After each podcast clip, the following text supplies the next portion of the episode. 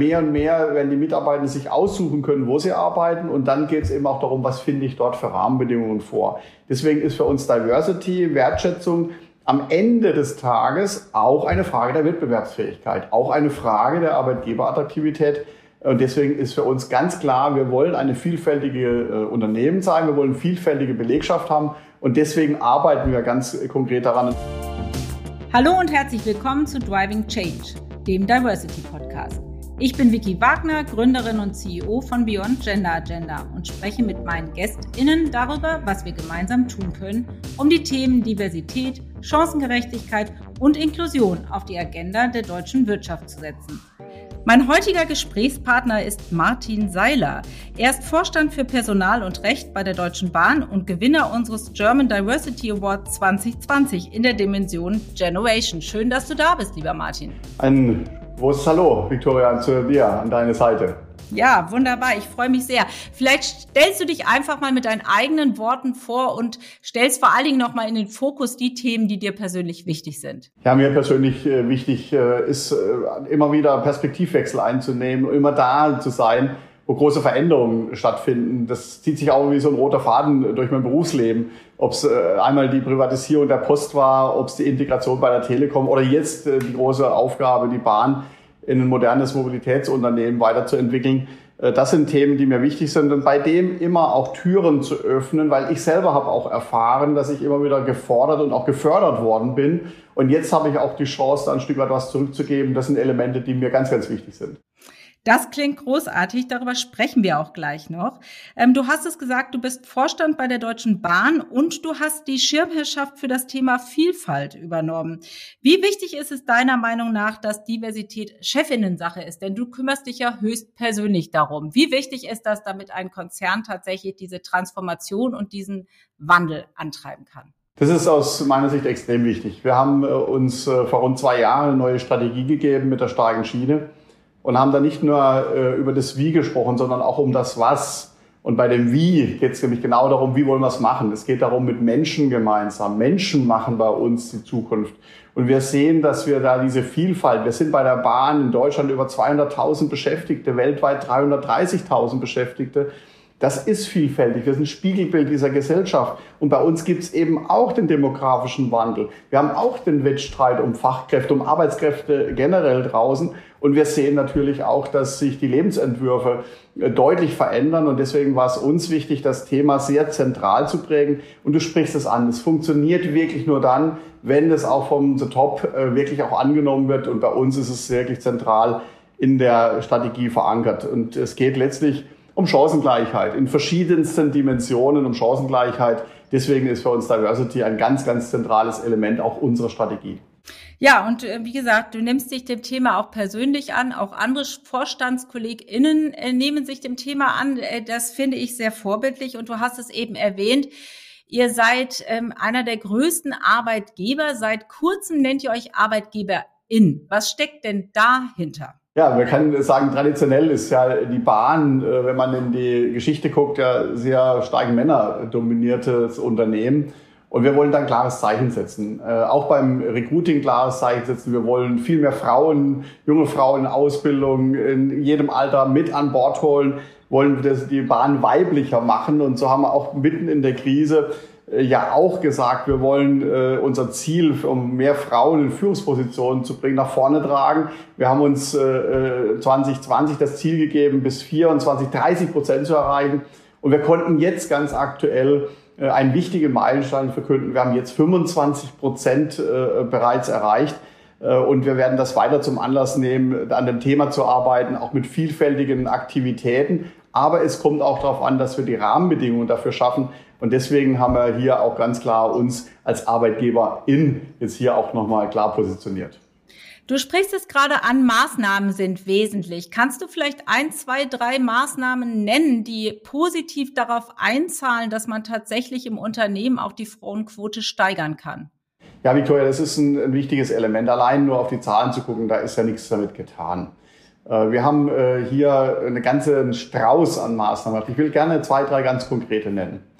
Wir haben beispielsweise gesagt, dass jede Führungskraft jährlich einen Leistungsbeitrag definieren muss, wie die Führungskraft dieses Ziel unterstützt. Jetzt haben wir 3500 Führungskräfte. Das heißt 3500 Beiträge, um das nach vorne zu bringen. Und das wirkt. Wir haben in der Nachfolgeplanung eine Diversity-Ampel eingeführt. Das heißt, für jede Schlüsselfunktion gibt es eine gezielte Nachfolgeplanung und mittels Ampelsystem wird gesehen, ob man da möglicherweise wieder nur aus der gleichen äh, Ecke Leute rekrutiert, äh, immer äh, nach dem entsprechenden Geschlecht haben wir nach innen und außen. Und da gibt es ein Ampelsystem, die uns zeigt, für diese Stellen sind wir dort schon äh, fortschrittlich unterwegs. Und deswegen ist es auch wichtig, dass wir da Rahmenbedingungen schaffen. Weitere Rahmenbedingungen sind ja die Arbeitsbedingungen.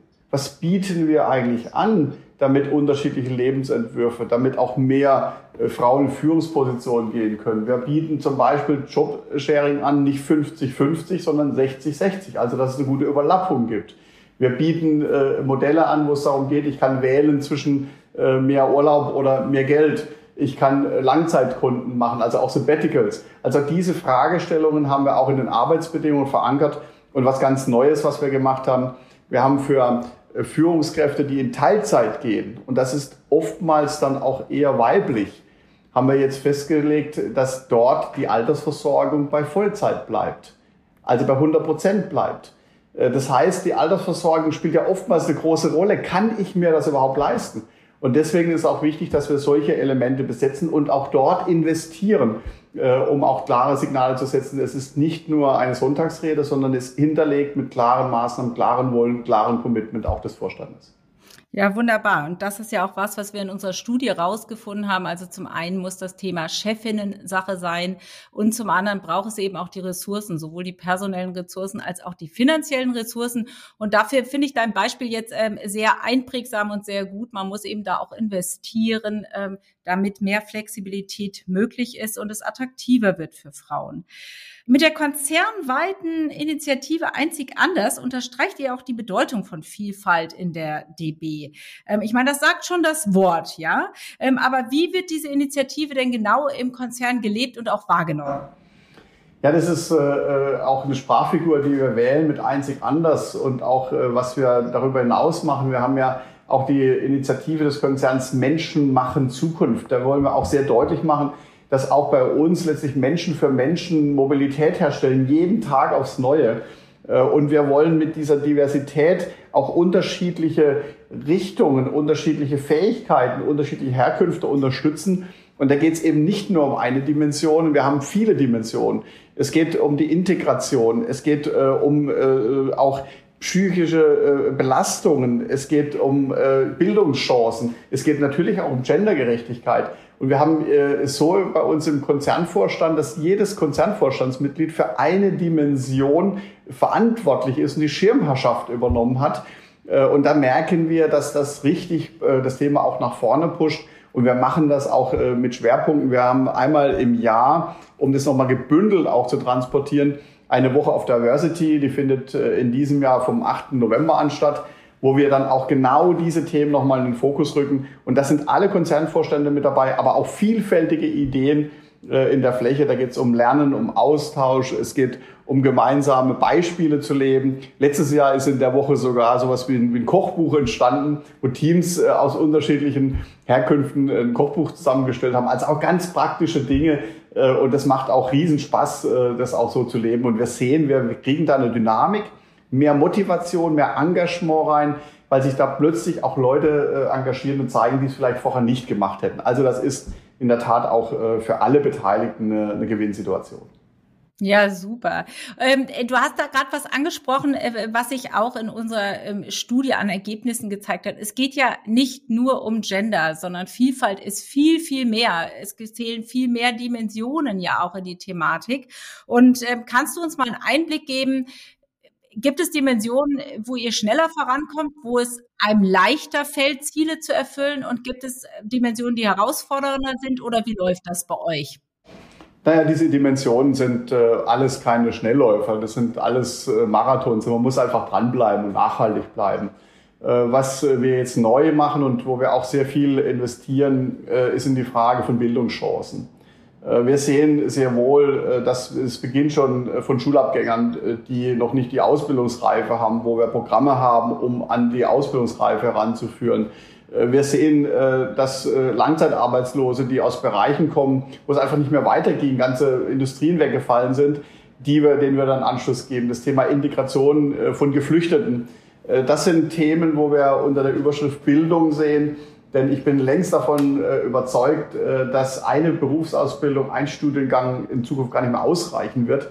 Äh, und das darf nicht abhängig sein, äh, die Karriere und die Entwicklungsmöglichkeiten von meiner sozialen Herkunft.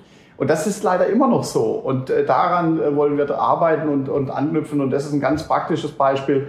Und wir sehen, über diese Wege bekommen wir auch so tolle Mitarbeitende, auch sehr loyale Mitarbeitende, und das lohnt sich äh, an der Stelle wirklich zu investieren, ist auch ein gesellschaftspolitisches Thema.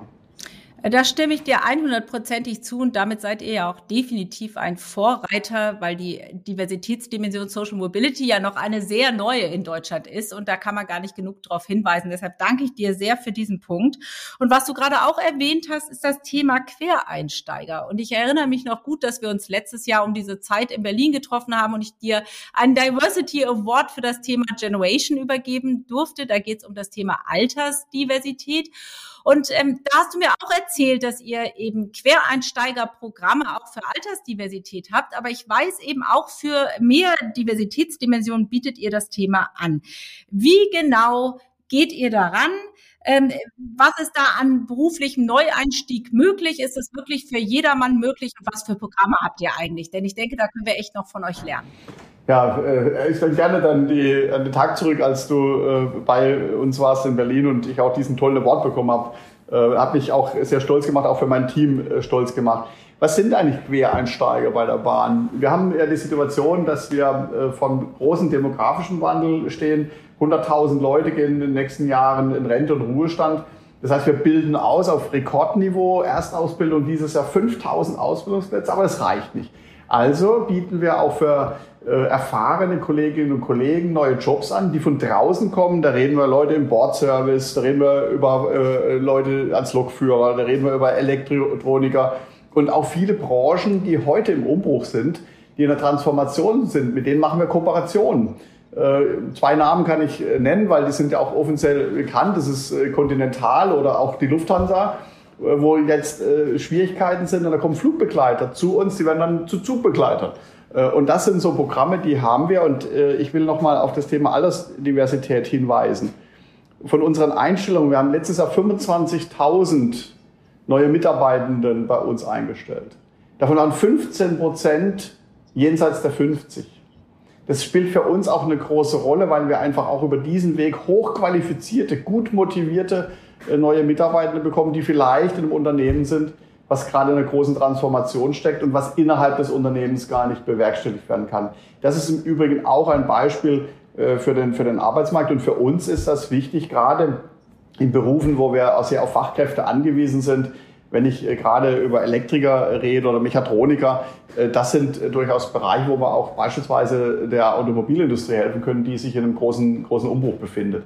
Also das sind schon Themen, die wir aber auch dringend für unsere Weiterentwicklung brauchen aber die machen auch uns viel reicher, äh, weil wir an allen Altersdimensionen äh, Mitarbeiter an Bord bekommen. Es geht quasi äh, von, von 16 bis in die 60er Jahre hinein. Also wir haben letztlich vier Generationen, die wir bei uns jeweils immer neu einstellen. Das finde ich wirklich eine schöne Botschaft. Und das ging mir schon eben letztes Jahr so, als wir darüber gesprochen haben, weil ich höre wirklich viel von Menschen, so in unserem Alter, ja, die sagen, Mensch, was, kommt denn jetzt als nächstes und kann denn noch was kommen, gerade wenn man vielleicht auch ein bisschen Pech gehabt hat äh, mit der Karriere und es ein Ende findet. Äh, da scheint die Deutsche Bahn eine gute Option zu sein. Das, das freut mich und ich hoffe, viele Unternehmen nehmen sich ein Beispiel da an euch.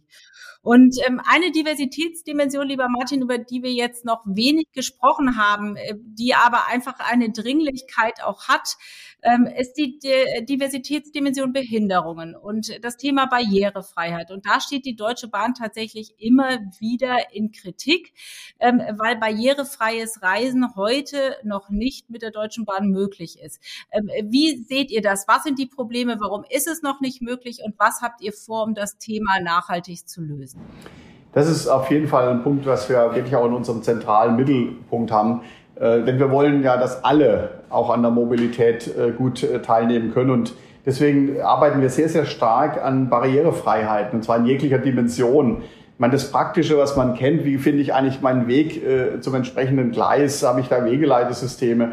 Habe ich entsprechende Laufbegrenzungen, die auch Bodenmarkierungen beispielsweise ausmachen oder auch Farbgestaltung, wo geht es um kontrastreiche Deckenmonitore und solche Themen sind da sehr praktisch und bei unseren neueren Zügen haben wir fahrzeuggebundene Einstieghilfen, wo tatsächlich am Fahrzeug das auch tatsächlich gegeben ist. Äh, und äh, es gibt leider in Deutschland immer noch Situationen, dass ich unterschiedlich hohe Bahnsteigkanten habe. Und deswegen geht es auch darum, äh, da zu helfen, im Zug auch Möglichkeiten zu haben, eben ein entsprechendes Aussteigen zu ermöglichen.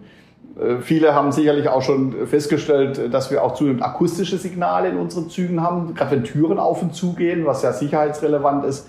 Auch das sind Themen, äh, und wir gehen mehr und mehr auch in visuelle Fahrgastinformationen über. Ist komplex, die Bahn ist natürlich komplex, aber das sind alles die Themen, äh, die wir angehen und wollen auch so einen Beitrag leisten, dass eben alle, auch äh, welche Einschränkungen auch immer, welche Handicaps auch immer da sind, auch tatsächlich an einer modernen Mobilität auch teilnehmen können.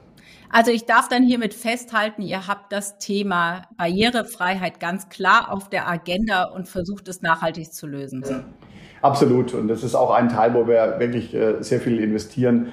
Äh, und äh, wir haben sicherlich schon jeher, aber auch das bauen wir aus, sogenannte Umstiegshilfen, wo dann wirklich Menschen da sind, die anderen helfen mit dem Gepäck, die auch bei gewissen Einschränkungen dann auch den Weg finden lassen. Also das ist für uns schon ein wichtiger Punkt. Und gerade die Bahn ist ja prädestiniert, äh, dass eben auch Reisen möglich ist, was ich vielleicht eben äh, mit dem Auto nicht mehr machen kann, weil ich äh, eben solche Einschränkungen habe, die es dann eben nicht mehr möglich machen. Aber da können wir schon Alternativen anbieten und arbeiten auch an den Themen. Wunderbar. Das, wollt, das wollte ich hören.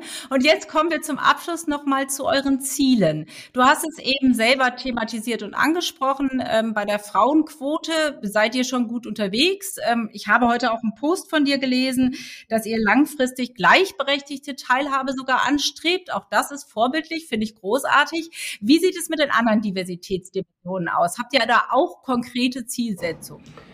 Ja, es ist für uns auch genauso in der Strategie verankert. Wir haben einen Kompass für ein starkes Miteinander in der Konzernstrategie und haben damit eigentlich abgeschafft, dass es äh, Leitbilder nur für Führungskräfte gibt und es gibt irgendwie Programme für Mitarbeiter. Nein, wir haben uns einen gemeinsamen Kompass gegeben, wie wir zusammenarbeiten wollen. Also eben nicht nur das Was, sondern das Wie. Und da geht es sehr viel darum, was haben wir für eine Unternehmenskultur? Führen wir einen offenen Dialog? Sind wir ein Team für den Kunden? Äh, sind wir auch bereit für Neues? An diese Wertschätzung, das Engagement auch rüberzubringen.